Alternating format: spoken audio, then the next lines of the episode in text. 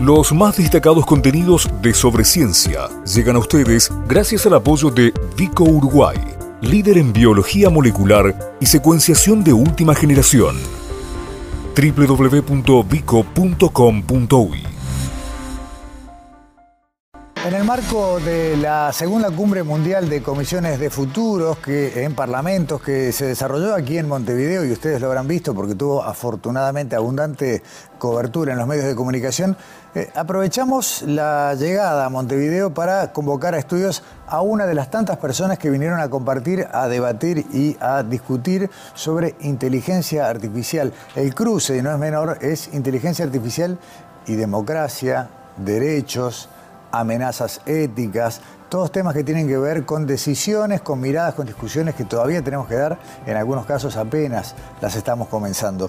Le agradecemos muchísimo a Rodrigo Durán Rojas, que nos acompaña aquí en Sobre Ciencia. Rodrigo es director de vinculación y diseminación del Centro Nacional de Inteligencia Artificial de Chile. Bienvenido, Rodrigo. Muchas gracias, muy contento de estar en Montevideo. Bueno, nosotros también, y, te lo, recién lo hablábamos fuera de cámara, eh, cierta envidia eh, de que la institucionalidad de Chile ya reconozca la necesidad de que la inteligencia artificial empiece a formar parte de las estructuras, ¿no? de algo que hay que mirarlo como algo aparte. Totalmente. Eh, es, un, es el paso natural, creo yo, de, de, cómo estas cosas van a ir avanzando y es algo que se vio también en la cumbre, en el sentido de que la inteligencia artificial como tecnología tiene el potencial de transformarse en, la electricidad o el Internet, algo totalmente omnipresente en la vida de las personas. Entonces, urge buscar mecanismos a través de los cuales podamos darles una mirada un poco más amplia y eso es lo que nosotros desde el Centro Nacional de Inteligencia Artificial en Chile hacemos. Está bien. Eh, ustedes elaboraron en el CENIA un ranking eh, latinoamericano y al ser el primero, eh, claro, es la línea de base sobre la cual después se verán las evoluciones, pero en lo personal vi algunas cosas que me resultaron sorprendentes y mientras tanto vamos viendo la información que, que lanzó ese ranking. Contanos quiénes lo hicieron y cómo lo hicieron. A ver, esto nace de un diagnóstico de que esta discusión que veníamos hablando antes requiere de tener una línea de datos común. Tenemos que saber dónde estamos parados y eso no existía para América Latina. América Latina era un apéndice, todos los países de América Latina, salvo Brasil, eran un apéndice en los distintos rankings de Oxford, de Stanford o de Tortoise, etcétera, que son como los más reconocidos. Entonces no teníamos un piso común de discusión. Eh, con ese diagnóstico nosotros desde el Centro Nacional de Inteligencia Artificial eh, acudimos al, al BID, a la CAF, a la OEA, a UNESCO eh, y a la CEPAL y en conjunto organizamos un grupo de trabajo eh, en 12 países, que son los que están, están evaluados en esta primera versión, y definimos una serie de dimensiones para identificar cuáles eran los elementos que nosotros consideramos relevantes. Y ahí se evaluaron a grandes rasgos tres cosas. La primera son factores habilitantes, es decir, aquellos elementos básicos para que surjan sistemas de inteligencia artificial, y ahí está infraestructura, conectividad, desarrollo de talento, etc. El segundo tiene que ver con la madurez de estos ecosistemas, y ahí es uno de los, de espacios donde Uruguay tiene un mejor desempeño.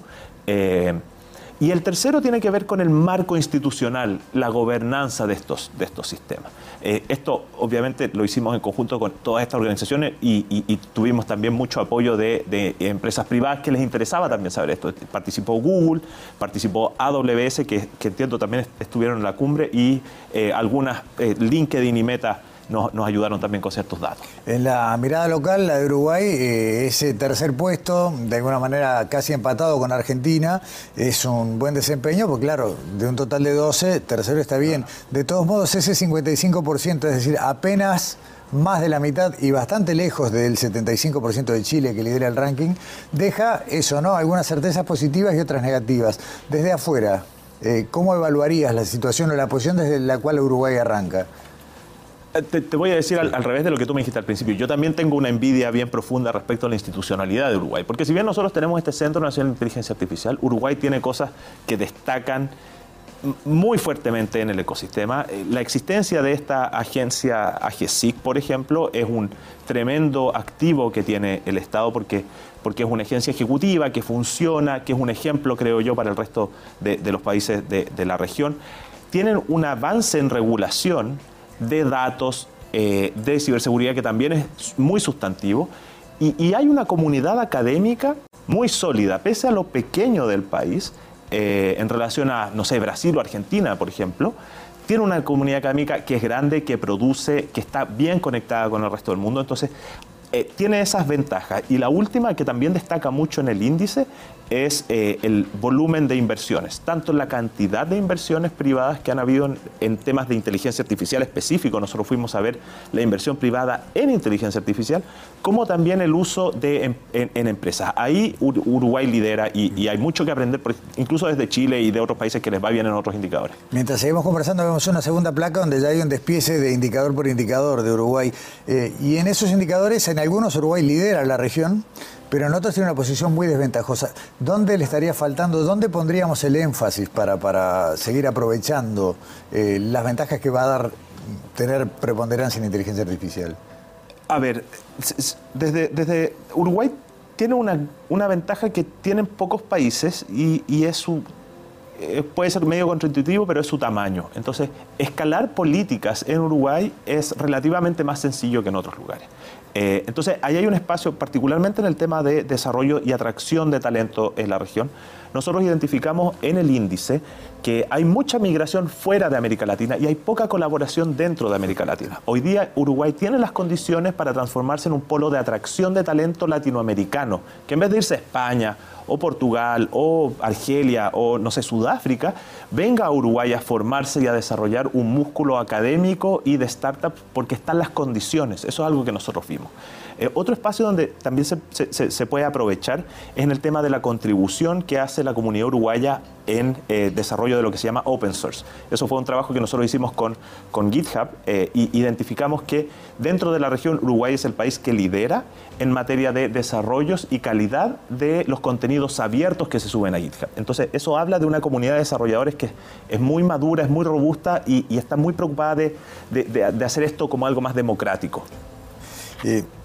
Para un país eh, como los nuestros, los sudamericanos en general, eh, producir siempre se ha relacionado con la idea de materia prima. Mm. Producir en base a algo tangible. Eh, Chile es famoso mundialmente por sus producciones mineras, por ejemplo, Uruguay por sus producciones de alimentos. Acá hablamos de producir, de generar mucho valor a ideas.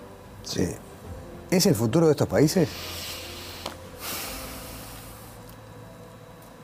Yo dudo que por, las condiciones materiales del mundo, que nosotros podamos acercarnos a algo siquiera parecido a liderar en esto. Sin embargo, en aquellas industrias como la minería, como la ganadería, como la silvoagropecuaria, etcétera, la introducción de herramientas de inteligencia artificial puede ser un boom de productividad que va a tener tremendos beneficios. Va a ser más productivo cualquier actividad económica, va a mejorar la calidad de los trabajos de la clase trabajadora porque van a dejar de hacer tareas repetitivas y se van a empezar a dedicar a otras cosas.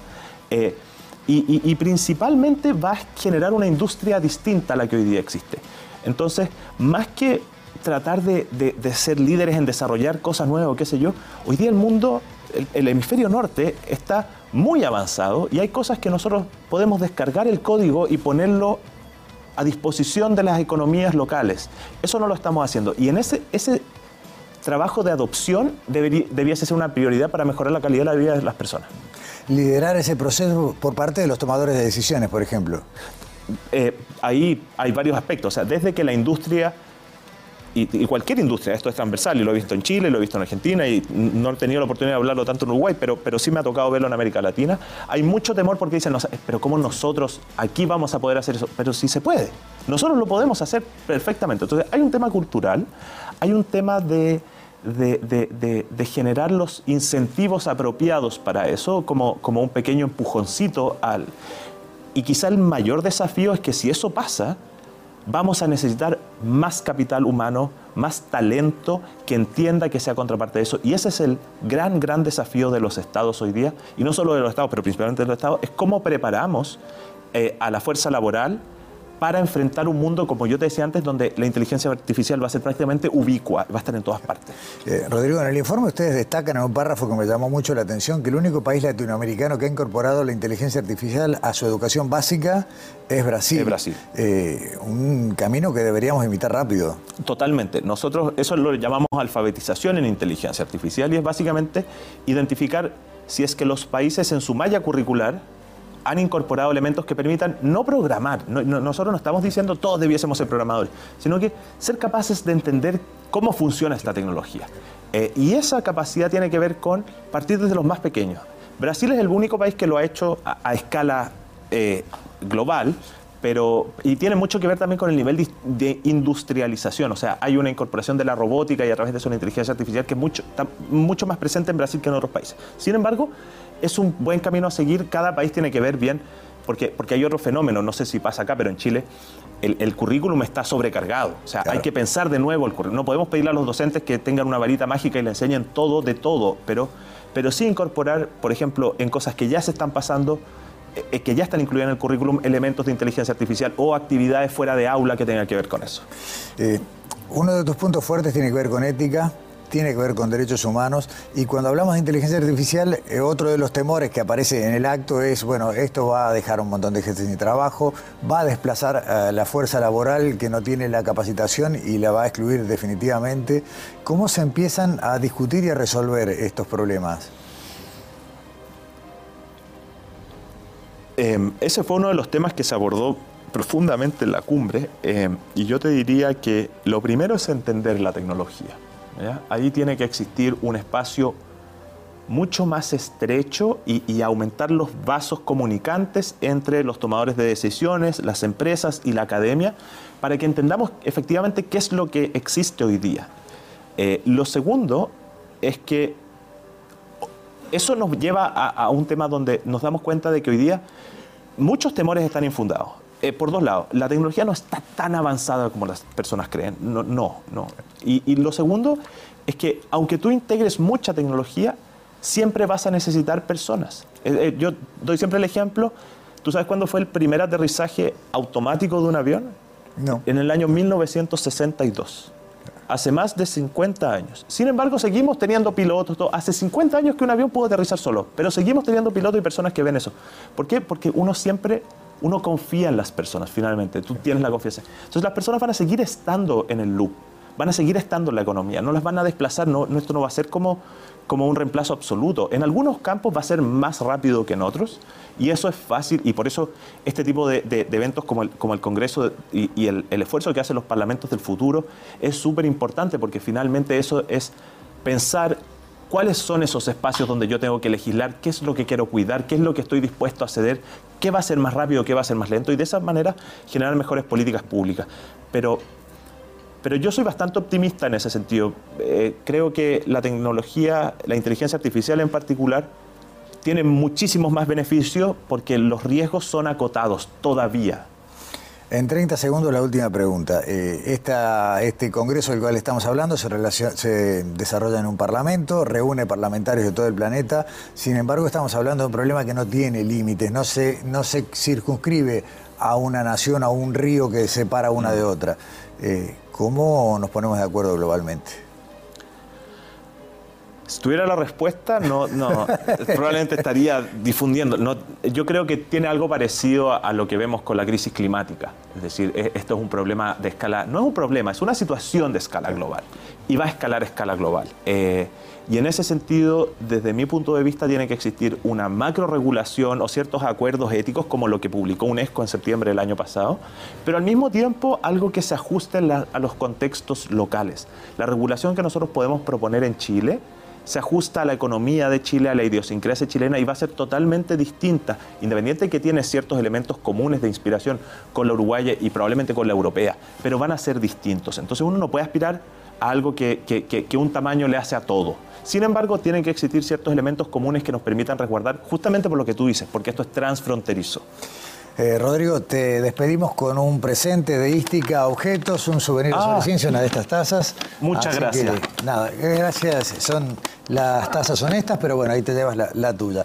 Gracias por acompañarnos y bueno, eh, nos veremos aquí o allá pronto. Buenísimo, gracias. Gracias a ti. Primera pausa en Sobre Ciencia, ya volvemos.